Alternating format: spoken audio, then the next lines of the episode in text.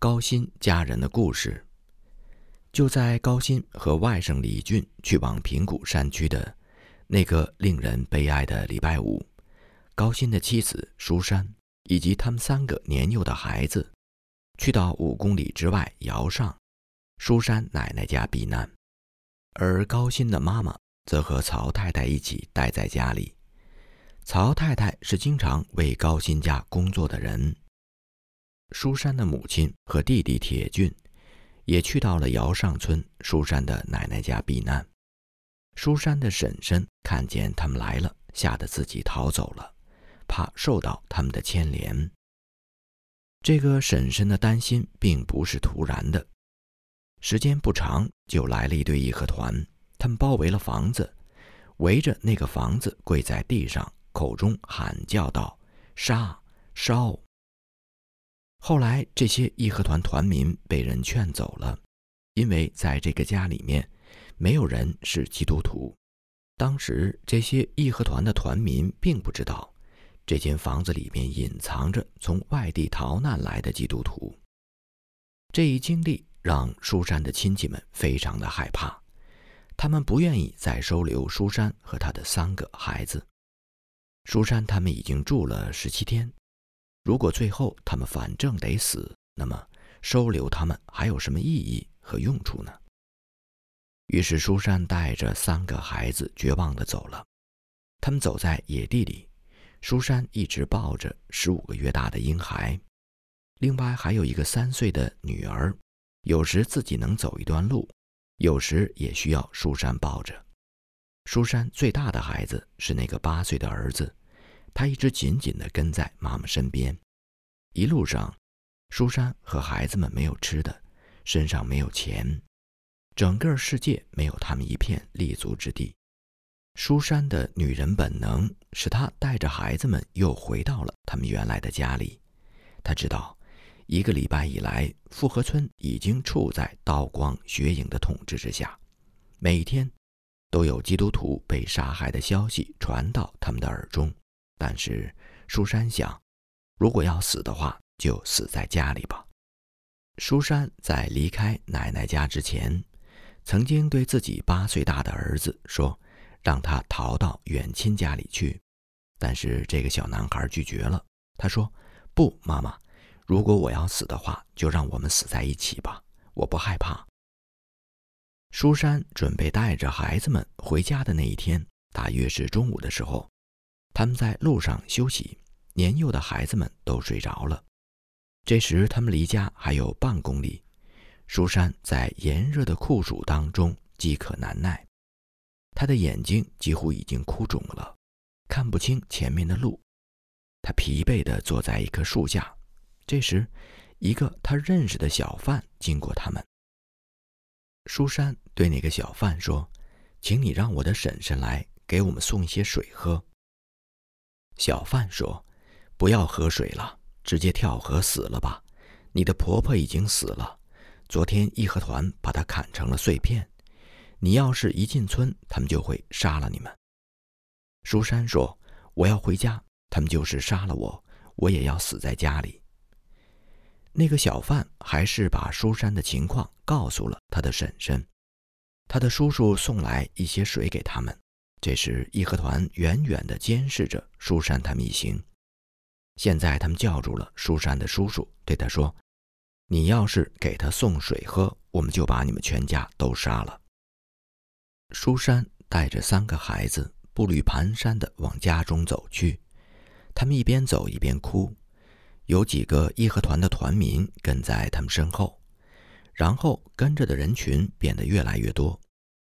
舒山带着孩子们走进家门之后，一个义和团的团民指着地上扭曲的、残缺不全的尸体说：“这就是你的婆婆，我们昨天把她杀了。”舒山面对这些刽子手提出了一个可怜的要求：“你们要是杀我的话，就把我的孩子们都杀了吧，不要让他们在我走之后受苦。”义和团知道。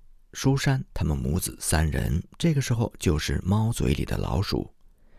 义和团让他们进到屋子里，那个三岁的小女儿又困又乏，一进屋子就倒在床上睡着了。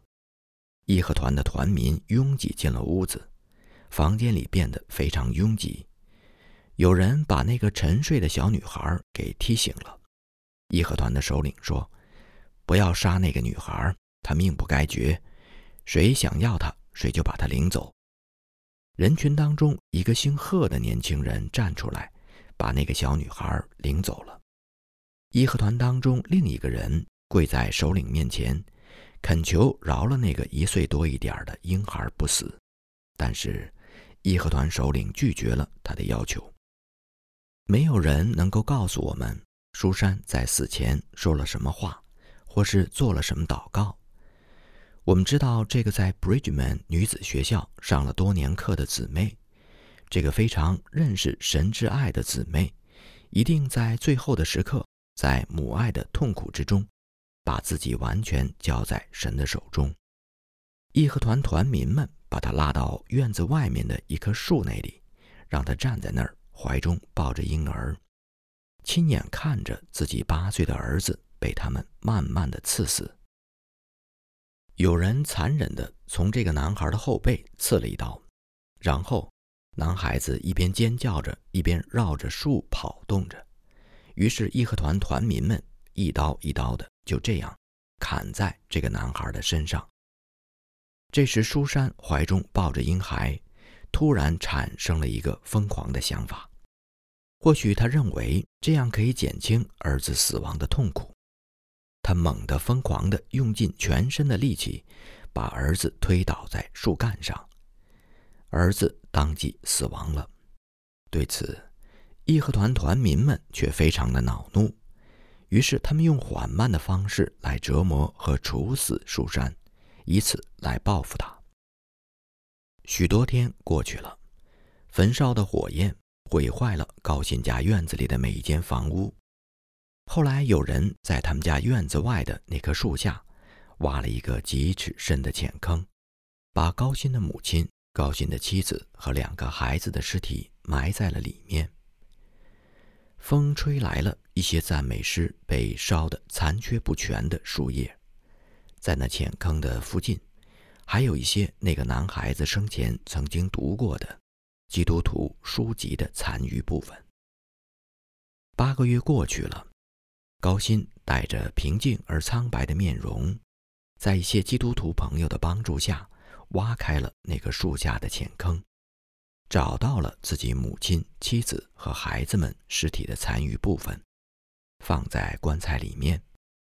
一九零一年三月，富河村为所有殉道的人举行追思会，人们排成长长的队伍，跟随着抬棺材的人，从这棵树下一直走向墓地。人们在这个浅坑前驻足，泪如雨下。有一个人说。必死的在这里成为不朽的，必腐烂的在这里成为不能腐烂的。十一岁的曹守林所讲述的故事。我父亲是华北通州教会学院的老师，我们家住在教会学院的附近。平时，我们家里住着我爸爸妈妈和我。我有两个姐姐，大姐十六岁。两个姐姐都在北京的长老教会学院读书。一九零零年，因为义和团的骚扰，所以他们的学校提前放暑假了。他们放假之后就都回到了家里。六月七日，我们听说义和团就在几公里之外的地方屠杀基督徒。宣教师们警告我们，目前待在家里是不安全的。宣教士们也都要到北京去避难。我爸爸的老家在富河，我们在那里有很多亲戚，但是他们都不是基督徒。我妈妈有一个兄弟，也是通州教会学院的老师，他是富河教会的执事。我妈妈另外还有一个兄弟，以及一些亲戚都住在富河。那个复合教会执事的妻子不是基督徒，但是他们有一个九岁的儿子。在复合教会的基督徒学校上学。危机来临的时候，我父母决定马上逃到复合去。当天下午，我们一家五口人坐着一个敞篷的马车，经过了教会学院和那些外籍教师家的门口，穿过了通州城，在天黑之前就来到了我们舅舅家里，就是那个不信主的舅舅。我们把当前的危机告诉了他，他说：“我这里是太平的，你们就和我们住在这里吧。”然而很快，义和团风暴也临到了复河。我舅舅的家人开始担惊受怕，这样，我们就到了另外一个舅舅家里，就是那个身为基督徒的舅舅。我们在那里平安无事的住了三天。六月十八日下午，当我还在午睡的时候，被一阵阵嘈杂的声音吵醒，有人喊叫道：“义和团杀人了！”那喊叫的声音就在我们隔壁不远。我们冲到院子里。看见有火光从他们那个房子上冒出来，并且我们听见一阵阵撕心裂肺的喊声：“救命啊！救命啊！”我们还听见了枪响。义和团喊道：“不要放了一只狗，一只鸡。”我们把房门都关上，但是我们都知道这根本挡不住他们，他们肯定也会马上闯到这里来。这个时候，爸爸和舅舅不在家，天上下起了小雨。妈妈、我的两个姐姐和我，我们悄悄地从后院钻过玉米杆做成的栏杆，穿过镇子，跑到附近一个村子里。我爸爸的一个朋友住在那个村子里。第二天，我爸爸也到这里来，我们真是非常高兴。义和团放话说。他们之所以杀了隔壁那家人，是因为他们本身并非基督徒，但他们窝藏了从北京逃难来的亲戚，而那个亲戚是基督徒。之前复合的义和团就宣称，不允许任何外来的人，无论是基督徒，还是给井里投毒的人，还是在门上洒血的人，给这里带来任何霉运，所以。他们杀了那家人，在那家之中，除了一个伤心欲绝的老太婆之外，其他人都被杀死了。义和团还说，他们一定要杀了符合教会的牧师高薪，还要杀了我的舅舅，因为我舅舅是教会的执事。这些义和团也声称，他们不会杀其他的无辜人，因而我们的亲戚们都一个劲儿地劝我爸爸和舅舅说。你们的妻子都不是教会的成员，他们和孩子们在我们这里是安全的，但是你们自己必须赶快逃命。你们要是逃走了，那么你们的家人就会更安全一些，而我们也会安全。于是我爸爸和舅舅就开始准备逃跑避难。他们走了五十公里，直到筋疲力尽，然后他们又返回到了家中。我爸爸感到特别的累。他只能在走了很短的距离之后，就躺在路边休息。那天，我爸爸和我们会合之后，就把我们领到我们的叔叔家，我爸爸的一个兄弟家里。可是，我叔叔他们并不敢收留我们太长的时间，因此，我们吃过饭之后，就趁着黑夜来到我爸爸另外一个朋友家里。我舅舅的妻子和儿子也在那里。于是我们就在那里隐藏了一个晚上。第二天，我舅舅出门的时候，有一个义和团团民跟踪他，看他要去什么地方。晚上，那个团民的兄弟趁着黑夜来告诉我舅舅，义和团正在计划要把我们所有人都杀掉。因此，我的舅妈和表弟立刻逃到几公里之外一个姓郭的亲戚那里。我舅舅趁黑逃出去，隐藏起来。我爸爸藏在北面的一片地里，我妈妈带着我们三个孩子藏在不远处的河边。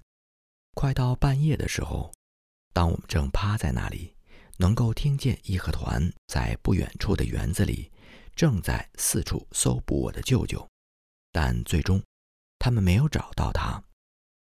有好几次，我们都以为他们要来搜查河边。我妈妈和两个姐姐找到了一艘小船，他们坐在船里面。我自己则藏在岸边的一个石缝里面。我们一句话都不敢说。忽然传来了一阵落水的水花声，是我的大姐在黑夜当中不小心一脚踩空掉到了河里。这时，没有人能够救她。我可怜的妈妈自我安慰地想：这样也好，免得要遭受义和团可怕的折磨和酷刑。很快，夜晚变得一片死气沉沉。义和团放弃了他们的搜索，他们走了。我们三个人趁黑悄悄地走到我舅舅藏身的那个园子里面的一个小屋子里，有一个守更的人，有时候住在那里。第二天一大早，我们看见一大队义和团团民正在挨家挨户地搜查，并且他们残暴地叫嚣着“杀杀”。我爸爸现在在哪里呢？他被义和团抓住了吗？在附近的庄稼地里，义和团团民正在抓捕一个人和他的孩子。下午的时候，我们仍然藏在那间小屋子里。这时来了一个人，告诉我们说：“我的爸爸刚刚被义和团杀掉了。”他当时正是悄悄地去我叔叔家要喝口水，被义和团发现，他们追捕他，一直追到了河边，最终把他抓住。他被杀的地点距离我们藏身的那个小屋很近，在那里有另外两个基督徒也被杀了。义和团团民在杀我爸爸的时候叫着说：“向你的上帝祷告吧，让他赶快来救你。”说着，他们就用刀杀死了他。傍晚天黑之前，义和团找到了我舅舅藏身的小树林。把他和另外一位姓周的先生拉了出来，拉到了我父亲被处死的地方。我舅舅勇敢地、微笑地对着他们说：“你们能杀了我的身体，但是却不能伤害我的灵魂。”接着，他在临死前祷告说：“主耶稣，请接受我的灵魂。”在我们藏身的那间小屋子里，我的妈妈伤心欲绝。这时来了一位姓曹的叔叔，说：“义和团已经知道你们住在这里，他们明天就要来杀你们。你们最好在他们来之前就死掉，免得他们用酷刑折磨你们，然后把你们的身体砍成碎片，就像他们今天杀的人那样。”天黑之后，我妈妈带着我们来到这位曹叔叔的家里。我的妈妈和二姐他们住在一个房间，我住在他们旁边的房间。第二天一早，我一觉醒来，在他们的房间里发现我的妈妈和二姐已经死了，他们吃了曹叔叔给的鸦片毒药，他们的尸体还没有冷却，就被抬出去埋了。曹叔叔说，如果义和团看见他们的尸体，就仍然会把他们砍成碎片。曹叔叔他们没有让我去墓地看他们如何掩埋我的妈妈和姐姐。十天之后，我的舅妈，就是复合教会执事的那个舅舅的妻子，也被义和团杀害了。他在高新牧师的家里隐藏，但是被义和团抓住，然后杀掉。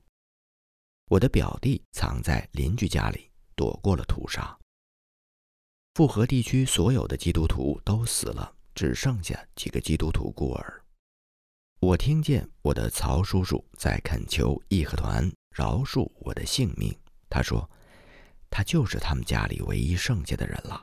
这么小的一个孩子，将来一定不会报复你们的。”在村子里，我有很多富有的亲戚，有些人加入了义和团，因此义和团的首领答应不再杀我。但是对我来说，如果能够去天国和我的家人们在一起，那一定是一件更加幸福的事情。就在我家人去世的第二天晚上，我做了一个美丽的梦，梦见了我的爸爸妈妈还有两个姐姐，他们都穿着洁白的长袍，在他们身上有着极大的荣耀，在他们周围有无数的天使环绕着他们。这个意象一连三次向我显现，这使我得到了极大的安慰。在接下来的几天当中，我就住在这个曹叔叔的家里，为他干一些地里的活儿。我又累又饿。这个曹叔叔每天只给我吃很少的东西，但是让我整天干很多很多的活儿。我以前从来没有干过农活儿，而且那段时间正是夏天最热的时候，夏天把人晒得非常非常难受。这个曹叔叔把我的鞋和袜子都收走了，我只能光着脚在地里干活儿。地里边那些又干又硬的植物的根，把我的脚扎得鲜血直流。他常常嘲笑我说：“你们这帮人呢，跟着外国人有什么好处呢？你的爸爸妈妈、姐姐、舅舅、舅妈都死了，这就是你们的下场。”当我跪下来祷告的时候，曹叔叔就会向我咆哮说：“你为什么还要跪下祷告呢？”我不愿意回答他，但是当我祷告完站起来的时候，他仍然问我：“你在说什么？”我回答说：“我在对上帝祷告。”他说：“为什么？”我说：“因为上帝是真的，那些佛像和偶像都是虚假的。”然而我没有告诉他。当我祷告的时候，我心里面是多么的平安。在祷告中，我感谢神拯救了我的生命，并请他帮助我。我也要祷告，求神使我的家人在天国里彼此幸福安居。我在曹叔叔家里总是吃不饱，所以几天之后，我就常常去我的史舅舅家里吃饭。我仍然在曹叔叔家里为他干庄稼活儿。我的史舅舅虽然不是基督徒，但他总是对我很友善。后来我听说，通州的传教士还有很多中国的基督徒，都到了北京的英国使馆区去避难了。每天，我们都能听见一些炮声，人们总在说，北京的外国使馆区已经被义和团和朝廷的军队攻陷了。里面所有的人都被杀死了。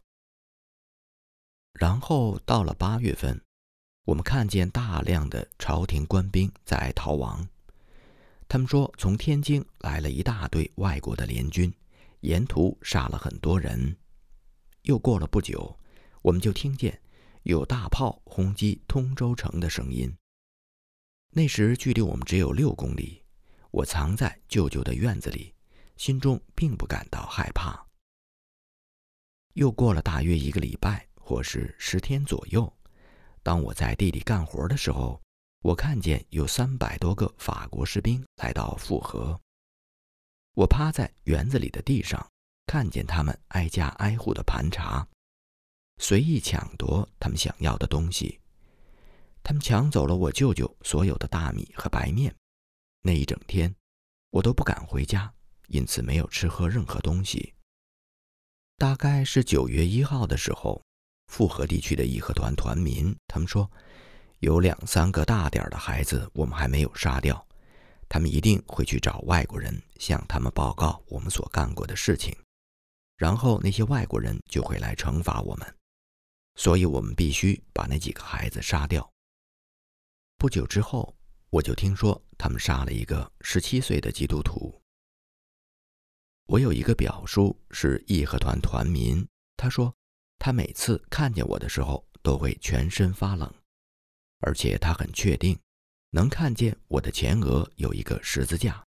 有一天，他对我说：“我要是站远一点看你的话，就能看见从你头上冒出烟来。”有一次，他手里拿着一把刀站在我面前，反复说着这同样的话，然后他说。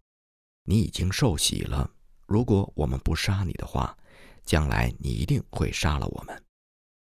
有几个人从那里经过，就恳求他不要杀我。我听说，我们通州的那些传教士，还有很多通州本土的基督徒都在北京仍然活着。然后我的史舅舅就带来了好消息：高新先生，就是我们复合教会的牧师，还活着。史舅舅对我说：“等到十月份的时候，高先生他们会来，把你和其他几个孤儿接走，带到北京去。”史舅舅为这个消息感到非常高兴。由于在曹叔叔家里劳动非常的辛苦，又缺乏饮食，更是由于我失去家人和朋友们的巨大伤痛，我现在变得非常瘦弱。史舅舅于是对我说：“孩子，你不会再受苦了。”曹叔叔一开始并不相信史舅舅所带来的这个消息，但十天之后，Toxbury 先生、高新先生。还有其他一些人以及一些美国士兵来到复合，把我们接走了。我们在通州待了一夜，然后就到了北京。我到北京之后，和高先生一起去了驻地附近的长老教会，那是我的祖父母曾经生活过的地方。长老教会的建筑已经被义和团完全的烧毁了，我的祖父母也死在了那里。玛莎的故事。玛莎是耿太太的长女，在过去很多年中，她一直是 Bridgeman 女子学校的学生。1899年，她毕业之后，和一位基督徒结婚。她的丈夫是复合教会执事的外甥。这位丈夫很为自己妻子受到过良好的教育而感到自豪。1900年。当义和团风暴来临的时候，他们举家逃离了北京，来到富河一个亲戚家里避难。他们的这个亲戚并不是基督徒。这时，玛莎的孩子刚出生不久，还没有一个月大。在前文所描述的那些屠杀的日子里，玛莎和丈夫藏在墓地当中，她的怀中抱着那个刚出生的宝宝。有一天。玛莎单独藏身在附近，她看见义和团手中拿着刀剑，追捕着很多基督徒，他们的口中大喊着“杀杀”。那个场面非常的恐怖。天黑之后，玛莎悄悄地潜入了已经殉道的一个基督徒的房子里，她在那里面孤独地生活了四天，忍受着饥饿，在心里非常为丈夫担忧。当她听见房子外面四周传来义和团刽子手们的叫喊声和烧杀声的时候，玛莎在心里面坚定地倚靠着神。然后她得到了最坏的消息，也是她最担心的消息：自己的丈夫被杀死了。一位亲戚悄悄地过来安慰她，然后把她转移到另外一个地方。隐藏在一处偏僻的房子里，而他刚刚离开的那个已经住了几天的房子，在不到一个小时之后就被义和团烧毁了。那个亲戚提供的偏僻的房子里，玛莎在那里躲避生活了一个月。然后玛莎的父亲来把她领到了通州，让她照顾自己的弟弟和妹妹。这个时候。玛莎的母亲也刚被义和团杀害。玛莎的父亲不是基督徒，因为义和团认为通州里面所有的二毛子已经被杀光了，所以现在通州城反而比较安全。玛莎和弟弟妹妹就在那里继续躲藏了一段时间。接着又过了一段时间，这次来的不是义和团，而是俄国军队和日本军队。他们在通州大街上到处杀人和抢劫，玛莎他们不得不再次逃走。八月十四日，玛莎的父亲耿先生带着这一家人走在通州的大街上。